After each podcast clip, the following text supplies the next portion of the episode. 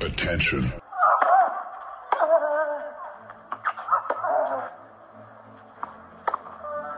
Bitte nehmen Sie schnell Platz, die Spieler sind bereit. Just quiet quickly, please. Für Hallo, da ist der Dominik Diem. Quiet Please, den Tennisnet Podcast. Das verbale Hawkeye für alle Tennisfreunde, denen ein Aufschlag von John Isner nicht schnell genug ist. Hallo, hier ist Roger Federer. Wie tief ist der Sand in Roland Garros? Hallo, ich bin Julia Görges. Was hätte Dominik Thiem erst mit einer beidhändigen Rückhand anstellen können? Hallo, hier ist die Angie Kerber. Und wer bringt unseren Gästen eigentlich das Handtuch? Also, shh, quiet please. Quiet Please, der Tennisnet Podcast, die 25. Ausgabe, ein halbertes Jubiläum, möchte ich sagen, vielleicht auch ein Viertel, das wir freuen uns sehr. Und wir, das sind der Alex Antonic und ich, Alex, letzte Woche in Kitzbühel. Jetzt bist du nicht nur in Gedanken, sondern auch stimmlich in Berlin. Ich grüße dich. Ja, also ich bin stimmlich in Berlin, bin in Salzburg hier bei Servus TV und, und darf mit dem Kollegen Hagemann und mit dem Philipp äh, die Matches kommentieren. Ist ja Premiere, drei Tage Rasen, dann Hartplatz, Berettini davor, Sand auch noch. Also das muss rekordverdächtig sein. In vier Tagen drei Belege. Ja, Berettini zwischendurch auch noch schnell in Nizza diesen genau. Ultimate Tennis Showdown gewonnen. Ganz, ganz ja, erstaunlich. Genau. Ähm, ja, vielleicht ganz kurz, Alex, bevor wir zu dem kommen, was die Zukunft bringt. Das wissen wir natürlich noch weniger als du. Du wirst uns gleich ein bisschen erhellen können, hoffentlich. Aber dein Resümee dieser Woche in Kitzbühel ist welches? Also ich, ich muss ehrlich sagen, ich bin äh, sehr überrascht gewesen, äh, auf welchem Niveau die gespielt haben. Äh, was dem man liest, Schaukampf, Einladungsturnier. Mhm. Gut, Monfils war nicht vor Ort, aber dann denkt man, okay, da wird es halt, wenn es die Möglichkeit gibt, irgendwelche Zauberschläge geben oder sonstiges. Aber es hat äh, ausgezeichnete Sandplatztennis gegeben, teilweise auf einem extrem hohen Niveau. Und das haben alle mega ernst genommen. Und das war eine echte Wohltat, muss man ehrlich sagen. Vor allem hat man damit nicht gerechnet. Und das war wirklich äh, sehr hohes Niveau. Und am Ende, das muss man auch sagen, also als, als Dominik Thiem-Fan, ähm, mit einem verdienten Sieger, mit einem Andrei Rublev, der, der teilweise sensationell gespielt hat, vor allem äh, vor der ersten Regenunterbrechung. Du wirst den Dominik in dieser Woche ja auch kommentieren. Ähm, ich finde, er hat grandios gespielt. Die ersten vier Tage nach dem Spiel gegen Batista Agut hat er eh schon gesagt in der Pressekonferenz. Man merkt natürlich, dass man das nicht mehr gewohnt ist, diesen, diesen Matchrhythmus. Also er vielleicht schon, weil er auch bei den Austrian Pro Series wahnsinnig viel gespielt hat und danach in Belgrad. Aber ich finde schon, gerade zu Beginn hat man gemerkt, deine, die von dir organisierten Austrian Pro Series von Generali, die haben dem Dominik geholfen, oder? Diese Matchpraxis, die hilft wirklich. Ja, natürlich hilft das, weil du einfach den Matchrhythmus hast und äh, er hat ein paar wirklich taffe Partien auch dort gehabt, gegen Ofner und so weiter. Aber vor allem war wichtig, dieser Matchrhythmus zu bekommen. Und äh, man hat es ja jetzt bei Batista gehört, nach der ersten Partie gegen den Stoff, äh, dass der müde war von den Partien auch auf der anderen Seite. Ne? Das darf man auch nicht vergessen. Der hat gar nicht gespielt und hat dann doch ähm, Vier fünf Partien. anstrengende Ja. Hat er vier oder fünf gehabt? Vier, ja. vier hat meine, er die haben ja um den dritten Ah, Platz die haben auch noch gespielt. Ja, genau. Also fünf Partien, ja Also, klar. der hat doch fünf Partien gehabt äh, und äh, wenn du längere Zeit äh, überhaupt keine Matchpraxis hast, ist das anstrengend. Und, und die eine Partie war auch gegen Dominik, das war körperlich anstrengend. Ja, und da hat man gesehen, was das für ein Kämpfer ist. 1-4 mit zwei Breaks hinter dem ersten Satz hat er noch gewonnen. So, und alles, aber was ich so nebenbei gehört habe, Alex, äh, in der vergangenen Woche, äh, es war ja ein eingeschränkter Betrieb, aber großen Optimismus, dass die Turniere in den USA stattfinden werden, habe ich jetzt weniger rausgehört, auch wenn man so die News sieht. Was weißt du denn? Äh, Gibt es was Neues von Seiten der ATP? Geplant ist ja der Restart am 14. August in Washington. Ja, das ist noch immer der Plan. Also die ATP wartet ab. Es gibt die Woche Calls. Äh, aber sie warten vor allem, was die USDE entscheidet. Äh, damit auch das US Open natürlich, weil davon hängt natürlich auch Washington und Cincinnati ab. Und äh, mein Wissensstand ist, dass man einfach auch gewährleisten muss von Seiten der USDE. Zum einen, dass die Spieler, egal von wo, die im Feld sind, anreisen dürfen ohne Quarantäne, also mit den unter Anführungszeichen jetzt schon normalen Regeln mit äh, negativen äh, Corona-Test plus Test dann vor Ort und äh, genau ist der Testablauf von mehreren Tests und Fiebermessen und, und äh, Befragungen und Apps und was über sollen. Und äh, das müssen auch die US Open danach gewährleisten, dass die Spieler wieder in die Länder, wo es Turniere ja. gibt, wie Österreich oder Italien dann oder Frankreich oder Spanien dürfen. Und das fehlt jetzt noch. Und da, da, verlässt man sich richtigerweise nicht nur auf mündliche Zusagen, sondern äh, da will man auch was in der Hand haben. Auch wir in Kitzbühel haben schicken müssen, wie man nach Österreich einreisen darf. Und dafür war natürlich das Team 7 super, weil wir schon den Test gehabt haben mit äh, Katschanov aus Russland die stehen ja nicht ganz vorne bei uns auf der Liste, wenn es heißt, ihr dürft alle kommen. Mhm, mhm, äh, und auch Masu, der über Miami eingereist ist. Also da braucht es auch eine Einladung des Veranstalters, dass er hier ist, um zu arbeiten, beziehungsweise einen negativen Test, der nicht älter ist als 48 Stunden. Und dann äh, gibt es auch den Test direkt am Flughafen. Ja, der Masu ist ja nicht nur aus Miami, sondern der ist ja aus Chile. Dann hat er, glaube ich, in Miami, wenn ich es richtig verstehe, auch ja. nochmal einen Test machen müssen, hat dort länger warten natürlich. müssen. Das ist, glaube ja. ich, das, der Super-GAU. Und äh, natürlich, wenn jetzt ein Südamer Südamerikaner kommt nach Kitzbühel in der dann zweiten Septemberwoche, nimmt wahrscheinlich auch zwei Trainer mit. Es ist ein riesiger Aufwand, Alex, der da bevorsteht. Äh, natürlich ist es ein riesiger Aufwand, aber äh, man, im Grunde genommen, wenn man spielen will, dann müssen die Spieler und die Betreuer das in, in, Kauf nehmen und wir als Veranstalter genauso, dass es da halt besondere Sicherheitsvorkehrungen gibt und äh, dass man keine infizierten Leute oder, oder Corona-positive Leute nach Österreich bringt, in dem Fall. Und äh, die ATB hat auch ein ganz, ganz striktes äh, Testprozedere. Das sind wir schon durchgelaufen mit dem Todd Ellenbecker, mit dem Miro Bratov, die dafür verantwortlich sein, wie das abzulaufen hat. Aber es geht ja uns nicht nur um Spieler und Betreuer. Wir müssen ja schauen, dass der, der, der ganze Staff, also vom Schiedsrichter angefangen, wie viele Linienrichter brauchen wir, mhm. was ist die Minimalbesetzung, brauchen wir Ballkinder, was ist dort die Minimalbesetzung, unser Turnierstaff und wir sind natürlich auch verantwortlich, dass die Zuschauer äh, sicher zuschauen können. Ja, wir hatten jetzt äh, bei Team 7 500 zugelassene Zuschauer. In Berlin sind es in dieser Woche bei den Bet 1 Aces 800, zumindest im Steffi Graf Stadion.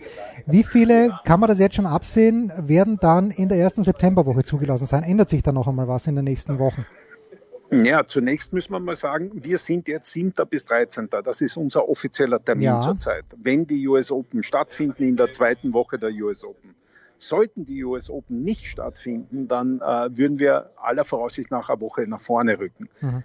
Bei uns ist es so gesetzlich, ab 1. September sind im Freien bis 10.000 äh, Leute erlaubt. Äh, Corona-konform geht das bei uns natürlich gar nicht. Ja. Ähm, wir haben ein Fassungsvermögen von ungefähr 6.000, also Corona-mäßig müssen wir schauen, wie viele Leute wir da wirklich sicher im Stadion haben. Aber das ist, damit ist es ja nicht getan. Wir müssen ja dann auch schauen, wie ist der Zugang zum Stadion, äh, wie ist der Abgang, wie schaut das mit Toiletten aus, wie schaut das mit der Gastro aus, etc. etc. Also das, das bedarf dann einer genauen Planung und wir hoffen nur, dass wir äh, relativ bald Bescheid kriegen, findet das US Open statt oder nicht weil es ist schon ein Unterschied, wenn du Tickets verkaufen willst und nicht einmal genau das Datum noch weißt. Ja, Ob es vielleicht eine Woche vorher ist oder doch von 7. bis 13. Hm.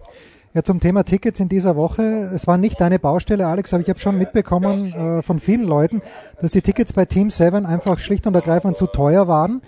Wie äh, kannst du abschätzen, äh, wie, wie wird das bei den Generali Open sein im Vergleich zu den vergangenen Jahren? Kann man da auf dem gleichen Preislevel bleiben, wenn der Dominik kommt zum Beispiel? Ja, also auch das, äh, die Kritik haben wir wahrgenommen. Also auch, auch mir wurde das äh, des Öfteren gesagt, dass einfach die Ticketspreise zu hoch waren. Allerdings, wenn man jetzt Berlin anschaut, da waren ja die Tickets schon wieder äh, relativ günstig. das ist allerdings richtig im direkten Vergleich mit Berlin. So, äh, Alex, ich habe äh, in der PK mit äh, dem Jan-Lennart Struff, da ist der Gerhard Kleffer noch dabei gewesen, haben wir ausführlich geplaudert, mit ihm, mit Katschanov habe ich persönlich gesprochen. Die haben beide gesagt, sie fühlen sich von der ATP ein kleines bisschen alleingelassen ist zu viel gesagt, aber schlecht informiert. Ist es vielleicht deshalb, weil der ATP selber nichts weiß, dass der vorhin gesagt, das hängt alles von der USDA ab oder äh, gibt es da bei der ATP selbst tatsächlich Kommunikationsprobleme? Ja, das ist jetzt für mich äh, schwer zu sagen. Ich kriege die Informationen, die ich brauche. Mhm. Äh, Ob es dann äh, genug ist, wie gesagt, auf gewisse Sachen muss man warten. Die ATB bekanntlicherweise hat jetzt nicht direkten Einfluss auf die USDA oder auf die US Open. Auch da ist man abhängig von, von Informationen, die man kriegt. Ähm, bei den Spielern würde ich immer sagen, das ist ihre Gewerkschaft auch, wenn man ja. so will, oder äh, ihr Verein. Also 50 Prozent der ATB gehören den Spielern und 50 Prozent den Turnieren.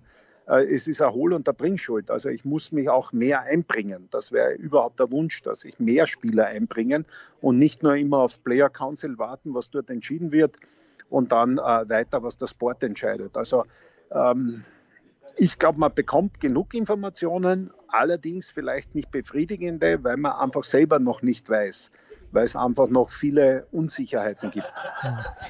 Was beschlossen wurde, was man jetzt schon weiß, ist, wenn denn gespielt wird, wie das mit den Punkten gehabt, gehandhabt wird. Äh, Wer es nicht mitbekommen hat, äh, man kann keine Punkte im Vergleich zum vergangenen Jahr verlieren. Man kann sich verbessern, aber wenn jemand wie zum Beispiel Rafael Nadal die US Open nicht mitspielt, bekommt er trotzdem, behält er seine 2000 Punkte. Und Alex, das ist natürlich die kritische Geschichte, die mir auch Katschanov gesagt hat, was ihm nicht gefällt.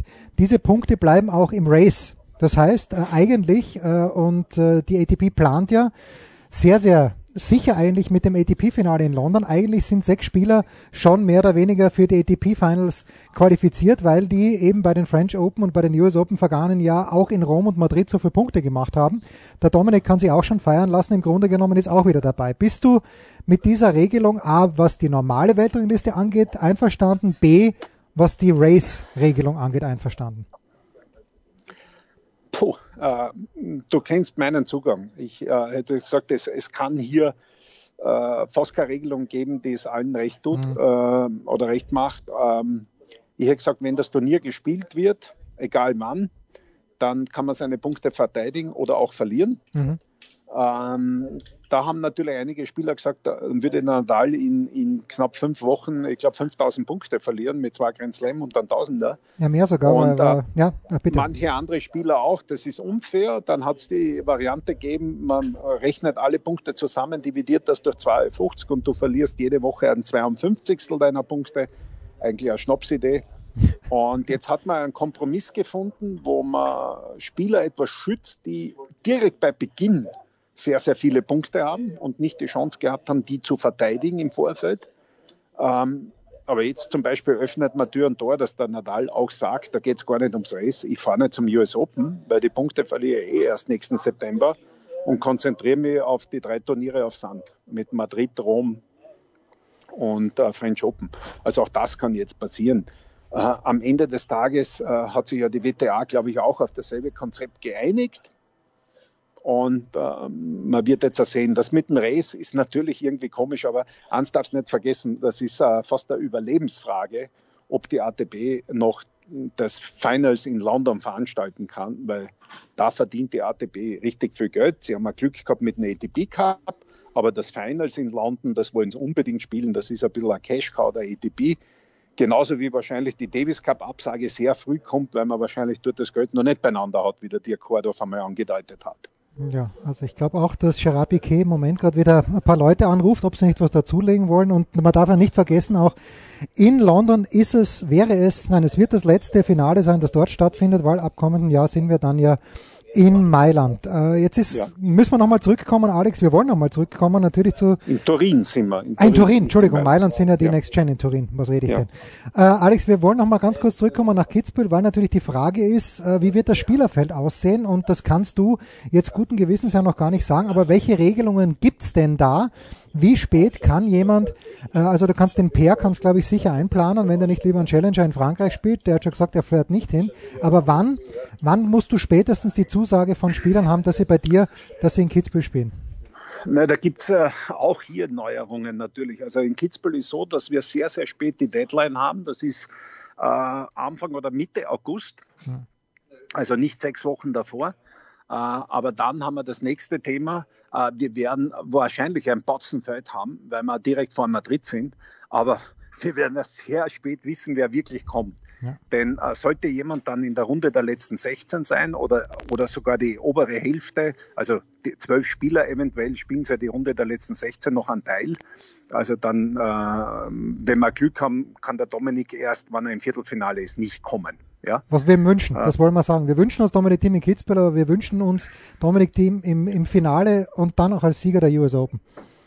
Naja, das, das, das wird nicht gehen. Also wenn er, wenn er, wenn er so weit kommt, dann freuen wir uns alle, dass genau. er beim US Open so weit kommen ist und dann können wir schweren Herzens aber doch äh, äh, mit einem Team in einem Viertelfinale beim US Open verzichten.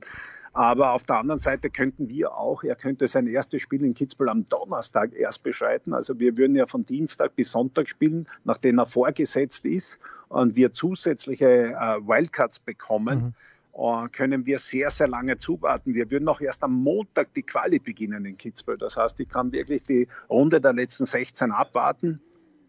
Und äh, wie wir bekanntlich wissen, äh, 128 Staaten. Ähm, in der zweiten Woche sind dann noch 16 am Start. Also da da werden schon einige gute überbleiben für Kitzbühel, sage ich mal. Aber wir werden es erst, das muss man fairerweise sagen, sehr, sehr spät wissen, wer dann am Ende wirklich kommen kann. Die Spieler werden ja dann, wenn, sollten sie noch drinnen sein, rausgenommen. Also es passiert nichts. Die müssen nicht selbst absagen, sondern die werden rausgenommen.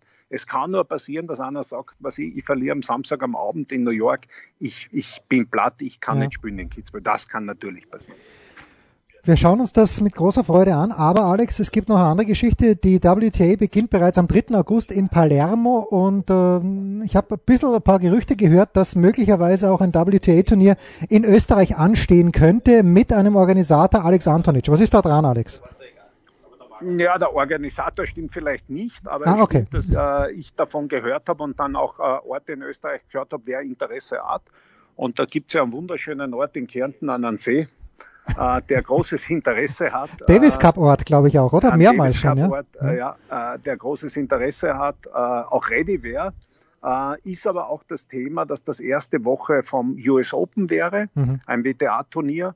Und äh, da würde auch die USDE, wie wir gehört haben, unterstützen. Das ist der Fonds, den es für die Qualifikanten gibt, die nicht Quali spielen können und eben auch für Spieler WTA und ATP, dass man Events noch direkt unterstützt für diese Spieler, die halt qualifiziert gewesen wären oder vielleicht drüber sind und nicht spielen können. Also das eine ist ja, dass ich ja Geld bekomme, wann ich nicht teilnehmen kann. Das andere ist, ich muss ja eine Chance kriegen, irgendwo Punkte zu machen, weil sonst mhm. ist es ja keine Chancengleichheit auf der Tour. Das mit 3. August habe ich heute gehört von der WTA, das stimmt. Die arbeiten beinhart am Palermo. Sie wollen starten, das ist auch die Mehrheit der WTA-Spielerinnen sind ready. Sie sagen, das ist alles geregelt. Also man will mit Palermo und Prag äh, starten äh, in die WTA-Tour. Das sind eigentlich die Turniere, die planmäßig stattfinden würden. Und Palermo übrigens auch gut besetzt. Zum Beispiel Simona Halep hat schon gesagt, dass sie hinfahren und spielen wird. Alex, äh, ja. abschließende Frage in dieser Woche. Du bist für Servus TV bei den Bad 1 Aces als äh, Experte am Start. Dominik wird am Dienstag erstmal spielen. Äh, aber ich glaube, die interessanteste Personale, das darf man sagen, ist Tommy Haas, der ausschaut extrem fit. Was, äh, wir nehmen auf, kurz bevor der Tommy sein Spiel gegen Yannick Sinner absolvieren wird. Was erwartest ja. du dir von Tommy Haas? Ja, es sind alle gespannt, aber eins muss man ja fairerweise sagen, der hat die Corona-Pause bestens genützt. Ja. Also ich habe den permanent im Training gesehen, entweder Fitnessprogramm oder Tennis, er hat ja einen eigenen Platz anscheinend. Und äh, auch im Lockdown hat er Tennis gespielt. Und ähm, so wie du gesagt hast, der wirkt. Und wenn er irgendeinen Jungen nerven kann auf einem Belag, würde ich sagen, es ist Rasen. Weil da überwiegt seine Routine, er weiß haargenau, was man tut. Die Ballwechsel sind vielleicht nicht ganz so lang. Also würde mich nicht überraschen, wann er äh, den jungen Janik Sinner auf Rasen vor einige Probleme stellt. Wir schauen uns das auf Eurosport und auf Servus TV an. Das war's. Quiet Please, der Tennisnet Podcast, Ausgabe 25 mit dem Turnierdirektor von Kitzbühel von den Generali Open mit Alex Antonic. Äh, Dankeschön, macht's es gut. Alles klar, ciao. Spiel, Satz, Sieg. Das war Quiet Please, der Tennisnet Podcast liked uns auf Facebook, folgt uns auf Instagram und verpasst auf keinen Fall unsere Live-Ticker auf tennisnet.com. Neben all den anderen Artikeln, Gewinnspielen und Serviceberichten.